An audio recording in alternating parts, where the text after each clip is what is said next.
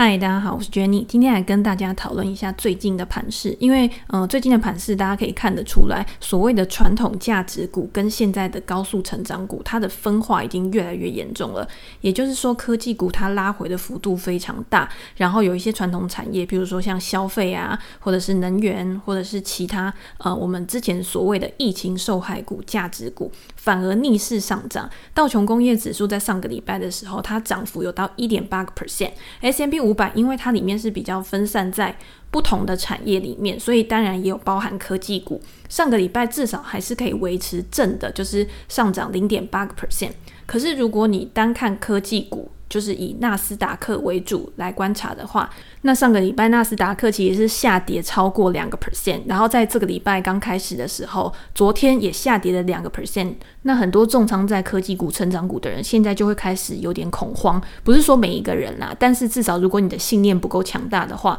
你现在就有可能会想要把手上的持股卖掉，然后去买现在涨比较多的传产股。但是我觉得大家今天在做呃变换持股啊，然后做一些资金分配的时候，不能一直去追涨杀跌。就是你现在看到科技股涨很多的时候，你就进场去买科技股；然后你现在看到科技股开始拉回，然后看到传产股开始上涨的时候，你就弃科技股，然后去买传产股。那有的时候你就是会追在一个高点。我比较建议大家的方式，就是你应该在规划投资组合的时候，你预先设定我今天高速成长股的比例要配置在多少，我今天稳健成长股的比例要配置在多少。那有一些避险的，譬如说像债券啊，或者是股息成长股，你要配置的多少？然后依照你自己的风险承受度，然后跟你的资金规模去配置这个比例，每个人一定是不一样的。假设你今天好，我高速成长股配置百分之六十，然后我稳健成长股配置百分之二十，剩下的股息成长股跟避险的公债的部分配置百分之二十。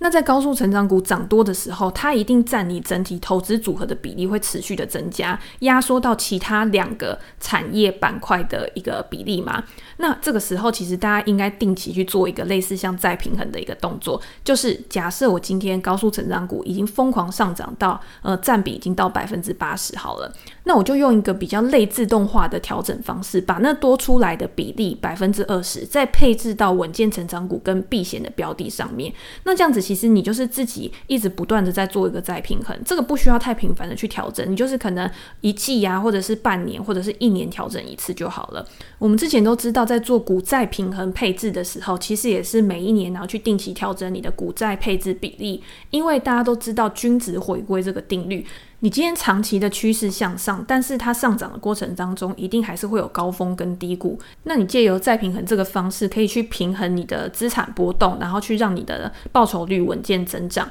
那你套用到投资组合的配置上，其实我们只是借用这个概念而已，让你可以比较理性的，然后比较规律的系统化去调整你的投资组合，也不会让你在成长股大幅拉回的时候，会觉得说，诶，我的报酬率怎么减少那么多？那这个方法可以提供给大家做参考。那大大家会问说，到底现在我应不应该要去把我手上的一些高速成长股卖掉？如果你今天你已经让你手上的高速成长股有一个很大幅度的亏损的时候，我个人觉得现在要去把它卖掉，反而是一个风险比较高的一个策略，是因为大家知道，在一个快速的急跌之后，其实往往会有一个反弹。那你今天就要去注意说，未来如果高速成长股有反弹的时候，它的一个动力有没有办法可以让它真的像去年一样有一个 V 型反转的状况？其实我自己在看股价形态的时候，会发现很多高速成长股，因为之前的估值可能真的是太高，然后现在它的股价形态也有一个头部形态出来。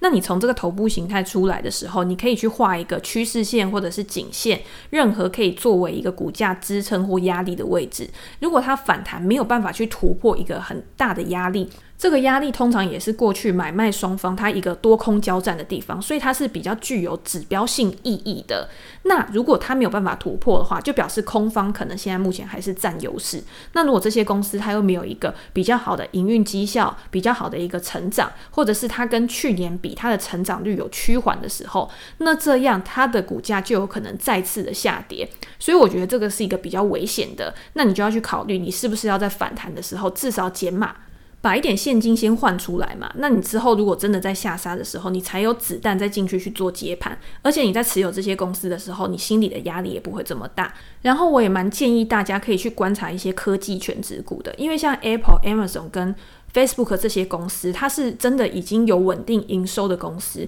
那虽然说他们在过去一段时间，他们的股价拉回也很多，但是他们现在大概都已经打到年线附近。如果今天这些公司它还是具有一定的产业位置，然后它还是有一定的成长、一定的竞争优势的时候，通常年线都是一个强力支撑的一个位置。如果他们的股价在年线这边有支撑，或者是它稍微跌破之后再翻回来的话，你可以考虑要不要去慢慢的布局这些科技权值股。那在未来如果股市波动比较大的话，这些科技权值股也是一个比较稳的标的。那昨天其实也有一位避险基金经理人 David Temper，他有出来说，他认为目前啊这个市场还是蛮乐观的一个状况，而且他也认为像 Amazon 或者是 Apple 这些公司，在过去一段时间已经跌了大概十个 percent 左右，已经稍微具有一点吸引力了，所以他觉得可以去关注这一块。那 David Temper 为什么还是蛮看好后市的情况？其实他也有讲他自己的原因，大家现在很关注的还是殖利率上升的问题。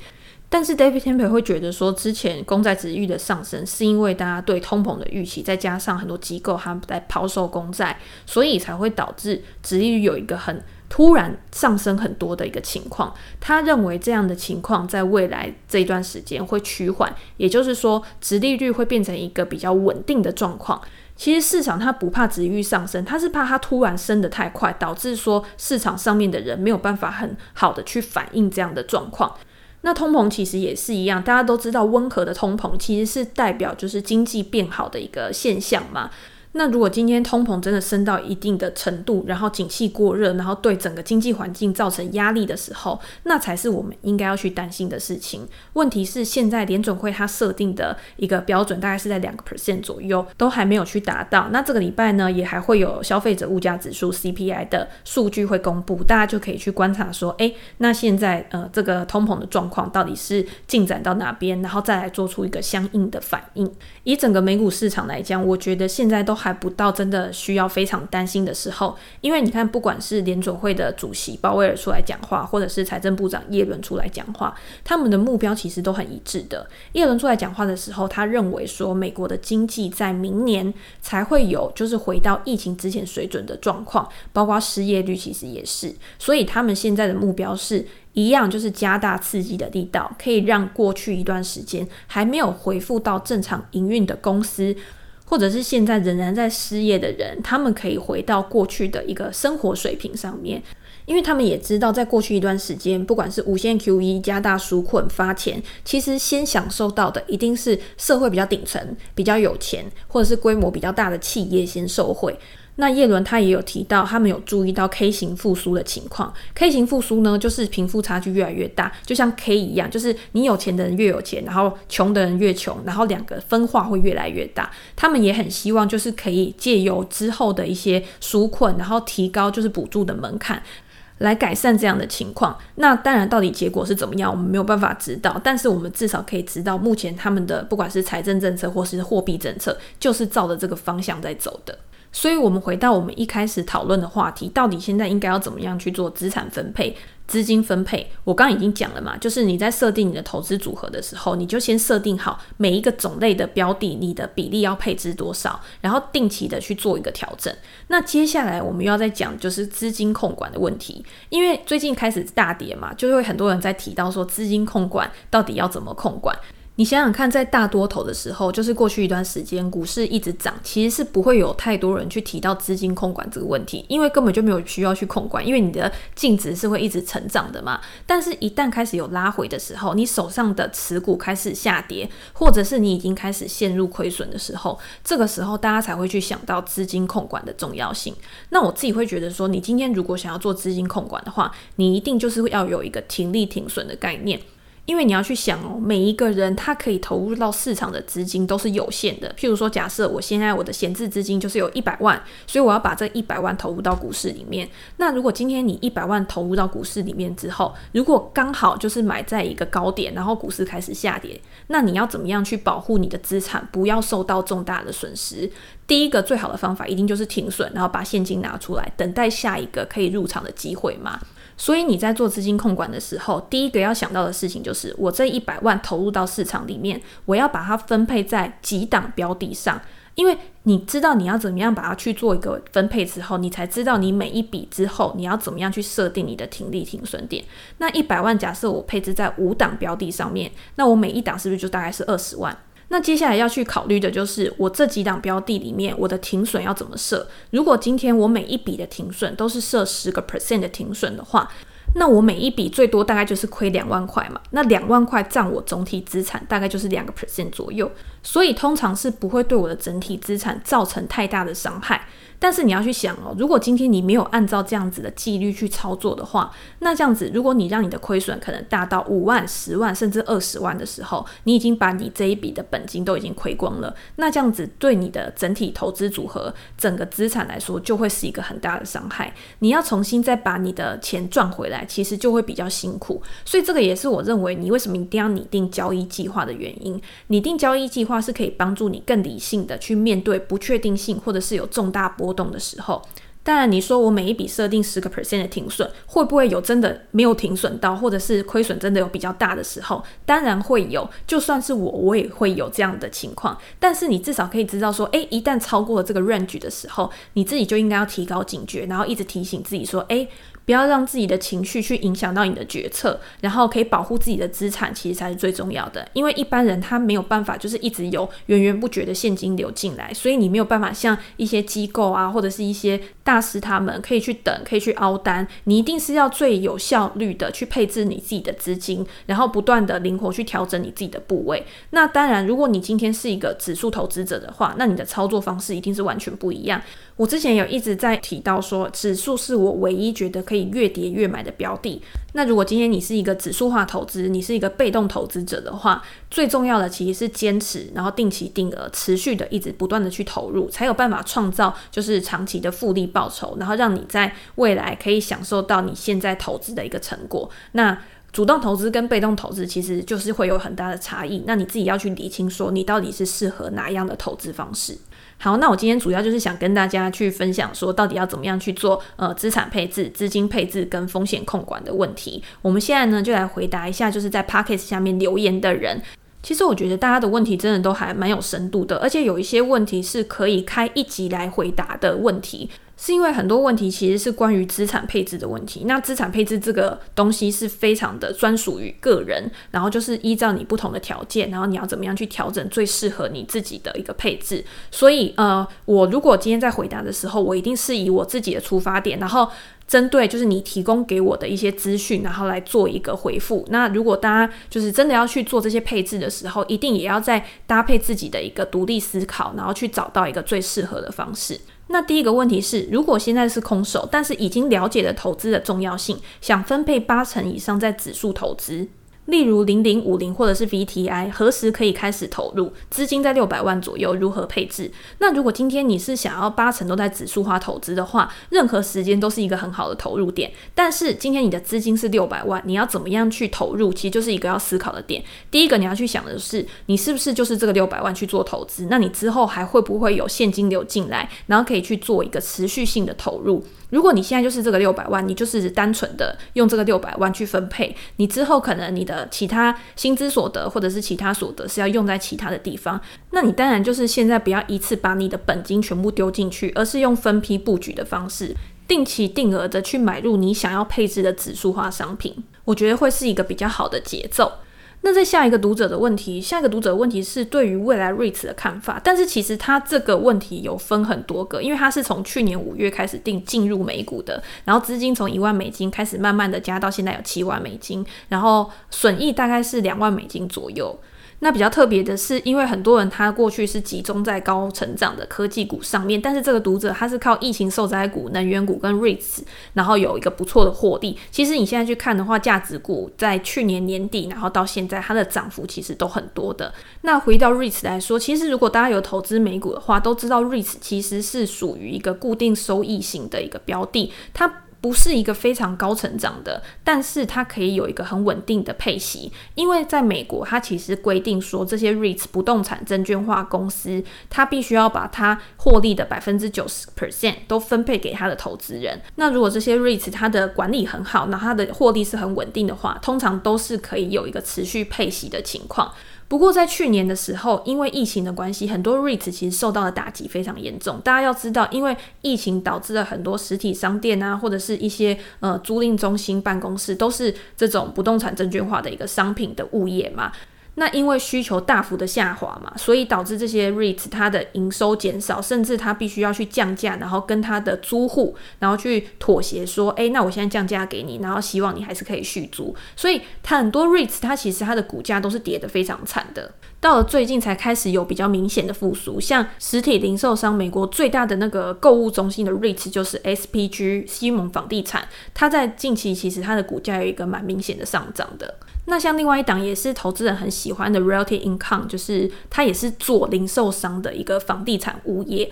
那它一直以来配息都很好，但是也是因为疫情的关系，导致它的股价下跌，然后目前也还在一个整理的区间。那你今天要去投资像 REITs 这样的呃标的的时候，你就要去思考，第一个一定是殖利率嘛，因为如果今天它的殖利率太低的话，它就没有办法达到一个固定收益的呃作用。那它如果成长性又不够好的话，也比不上一些高速成长股，所以买入的价格其实是很重要的一个指标。在这些公司股价还处于一个低档的价位的时候去买进，那你可以参考的第一个就是我刚刚讲的殖利率。然后除了殖利率之外，你还要去观察公司的一个营运现金流，因为如果没有现金的话，它未来也有可能会配发不出股息。那我们在评估 REITs 这样的呃标的的时候，都会去看一个经调整后的营运资金，简称是 AFFO。你用这个 AFFO 呃调整后的营运资金去评估说公司的。呃，获利状况跟它的财务健全度有没有可能在未来会因为就是它的财务有状况而停发股息？这个就很重要，因为这样子的话，你领不到股息，然后股价又下跌，等于是你资本利得跟股息收益你都没有赚到。那剩下来就是你在评估它的值率也 OK，它的营运现金流也 OK。我自己还会再加入一个对于产业成长前景的预期。因为像西蒙房地产，它在疫情之前，其实它就受到电商的冲击，然后实体零售的需求减缓，就已经导致它的股价有一个下跌的趋势了。那现在可能是因为它过去的超跌，导致说它可能会回到一个合理的估值，但是你的大环境、你的产业面，它其实是没有什么。太大的改变的，所以它回到合理估值之后，它可能就是停在那边。那你这个时候你就要去考虑，你是不是要去呃卖掉这个持股，或者是你觉得如果它的营运现金流 OK 的话，你就是一直领息就好了。我觉得到那个时候你再去思考，你要不要做一个资金的一个配置转换。那如果像 Realty Income 的话，我觉得它就比。那个 SPG 还要好，原因是因为它的物业，就是它的客户种类，其实跟 SPG 比较不一样。它主要是便利商店。那我自己是觉得便利商店受到线上购物的影响是比较少的，加上 Realty Income 它的客户又是属于比较分散的。也让它的营运相对起来是比较稳定的。我觉得大家就是从这几个面向，第一个殖利率、现金流加上产业前景去评估，说你想要买入的 REITs 到底有没有符合这三个标准。如果有的话，我觉得就很适合作为一个长期持有的标的。那我觉得这个读者最后还有问到一个问题，我觉得还蛮适合拿出来讨论的，就是他现在是没有资产配置、没有债、没有避险、没有黄金，不知道这样做适不适合。第一个是你还是有资产配置，因为你刚刚就已经说，就是你是把你的标的配置在疫情受害股，然后跟大盘指数，然后或者是你也会考虑一些高股息的标的，那就是回到我这一篇 podcast 的一开始，就是说你每一个呃种类你要配置的比例是多少，然后定期的去做一个平衡。那没有债跟没有避险，没有黄金，我自己是觉得还好。第一个没有债，是因为现在债券殖利率那么低。如果你今天你想要配置债券的话，那它价格上涨，或者是你又没有办法靠资本利得，你也没有办法去收息。所以我觉得债券在目前这个情况之下，并不是一个很适合作为资产配置的一个标的。那债券还有一个就是它会做个避险作用嘛。在去年的极端情况之下，债券其实真的也有发挥它的作用，所以你会看到在三月的时候，债券有高速的上涨一波，但是后来就开始进行一个横盘整理。那你要再有一个这样极端情况的几率，我觉得在现阶段来讲，近期是不太可能发生。所以我自己目前其实也不会偏好债券型的资产，就是这个原因。那没有避险，我觉得也没有关系的原因，是因为持有现金其实也是一种降低风险的方式。如果你今天真的觉得大盘有一些不对劲啊，或者是有一个转弱的趋势的话，你可以获利了结一些你原本已经有赚的标的，然后保留一些现金。如果大盘真的有拉回的时候，再做一个买进。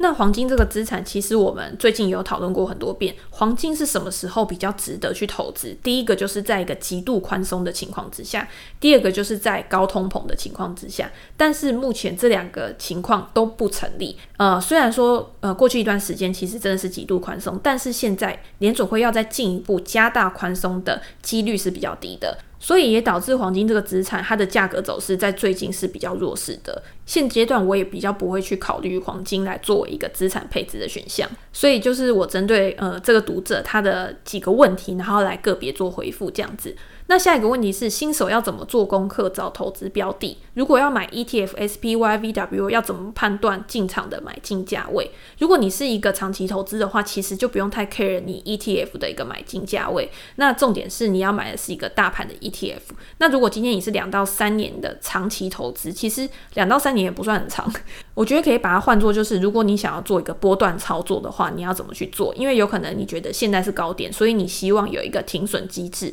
那我还是建议大家，就是如果你今天要做一个波段操作的话，可以考虑把形态面的因素也加在你的投资决策里面。因为通常有一个呃比较强力的支撑或压力区的时候，都会有一个呃蛮关键的一个进出场的指标，然后可以帮助你做判断。那新手要怎么样做功课找投资标的？我可以建议大家，就是你可以挑一个呃，如果你英文好的话，你当然可以看国外的媒体；如果你今天就是英文比较没有那么好的话，你可以考虑看一些呃中文的媒体，譬如说像华尔街见闻啊，或者是富途牛牛这些，它每天有大量的一些资讯，然后可以告诉你有哪一些公司它可能有一些重大的消息发布。我通常都会找到一些前一日有重大消息公布，然后股价有重大走势的公司，然后先去做一些。研究看看它是不是有一个基本面的转换，有没有进一步研究的价值，然后来作为我下一个投资标的的选择。这样，那如果你还完全不了解呃美股市场的话，我也建议你从自己生活周遭，就是美股有上市公司，然后你可以很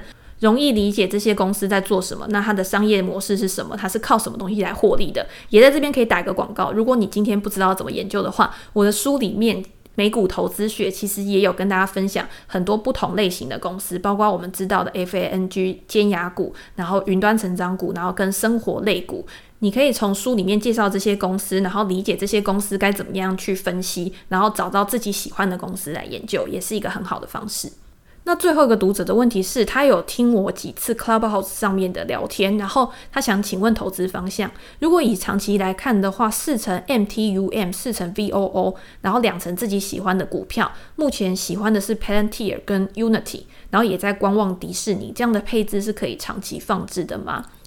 这里 VOO 是一定可以长期投资的，那我们就不去讨论了嘛。那四成是 MTUM，MTUM 其实就是动能的 ETF。那如果今天你是用动能去投资的话，那你就要去理解，其实动能有的时候它是没有办法持续到一个很长期的，因为动能它就是需要有一个资金一直不断的进去，然后去推升它，才有办法有激励它一直往上涨。那如果一旦资金就是流到别的板块，或者是呃今天资金去青睐别的公司的话，那动能有可能很快。就会衰退，所以如果你是想要做动能投资，然后你去买了动能的 ETF 的话，我觉得你一定还是要有一个进出场的机制。就像 MUTM，它现在它最大的持股可能是 Tesla、Apple 啊、Microsoft 这些公司。那 Tesla 在近期今年。以来，它已经下跌很多。呃，我自己知道，它从最高点下来已经跌了四十个 percent 了。那就表示说，你今天如果是动能投资的话，在这段时间，它一定也不会太好过。那你今天有没有一个出场机制？就是如果你今天在过去一段时间用动能这个策略做得很好的话，你一定还是要有一个出场策略，获利了结，然后保住你自己的获利，其实是一个很重要的事情。那 Pantier 跟 Unity 这两家公司，其实这两家公司都很好。但是如果大家有在 follow 我 Facebook 的 po 文的话，其实，在前一段时间，我忘记是两个礼拜吗？还是什么时候？我就已经跟大家讲说，他们的技术面都已经转弱了。今天一个好公司，它技术面转弱的时候，呃，也是因为它过去一段时间真的已经涨很多了。那你最好是等到它拉回到止稳，然后开始有一个筹码整理的时候，再慢慢去布局。如果以这两家公司来讲的话，在形态面的部分，我们来做讨论。Pantier 它其实现在就是在它之前的一个比较长期的整理区，所以你会看到它，呃，有的时候它虽然下跌，可是它收一个长下影线，它还是维持在那个区间。如果它今天可以守在这边，然后再重新翻上，翻回季线之上、月线之上的话，那那一定就是一个强势指标的一个确认。但是它如果今天这边没有守住，它又再重新再往下跌的话，那就有可能它会维持弱势一个比较长的时间。那那个时候你再去慢慢的去接股票，我觉得都是一个比较适合的状况。那 Unity 当然它的嗯下跌的趋势比 Palantir 还要更明显，然后现在也还没有一个止跌的状况。那如果你今天想要去低接这些股票的话，你就要去算好你要投入多少资金在这些公司上面。那你要怎么样去分批？你要可能分三次、分五次，然后慢慢的越跌越买，然后去压低你的成本。但是你也要想到，如果今天它真的下跌到呃一个比较深的地方，然后它开始做一个筹码整理的时候，这个筹码整理的时间可能会非常长的。那你资金如果配置在这家公司上面，它是不是一个最有效率的方式？还是你等到它整理之后，开始有一个上下缘的一个明显的的支撑压力，然后突破，可能一定是有一个催化剂。譬如说，它下一次的财报可能很好，可能有一些其他的新产品问世，那这个时候你再去买进这家公司的股票，其实也不迟。呃，我自己的看法啦，就是我自己在操作的时候也是，我不会想说我一定要买在最低点，我只要买在一个相对低点就好了。如果我可以确认我现在买入它的上涨的空间，是会比下跌的空间还要大很多的，那我就觉得值得去投入。但是以很多高成长股目前来看，继续下跌的几率感觉都比直接 V 转向上的几率还要高一点，所以我自己会还是保持着比较保守观望的态度，然后等到真的就是趋势有反转比较明显的时候呢，再去投入。当然，这些方式都是我自己在操作的时候使用的方法。我觉得，如果大家真的对这家公司很了解、很有信念，然后认为它之后一定会呃重新翻上的话，也可以考虑用试单的方式，就是我先丢一点资金在里面，然后等到趋势真的反转的时候，那我再慢慢的去做一个加码的动作。就是这个方式是你用起来最顺手，然后你觉得最适合你的才是最重要的。好，那今天就跟大家分享到这边，我们下次见，拜拜。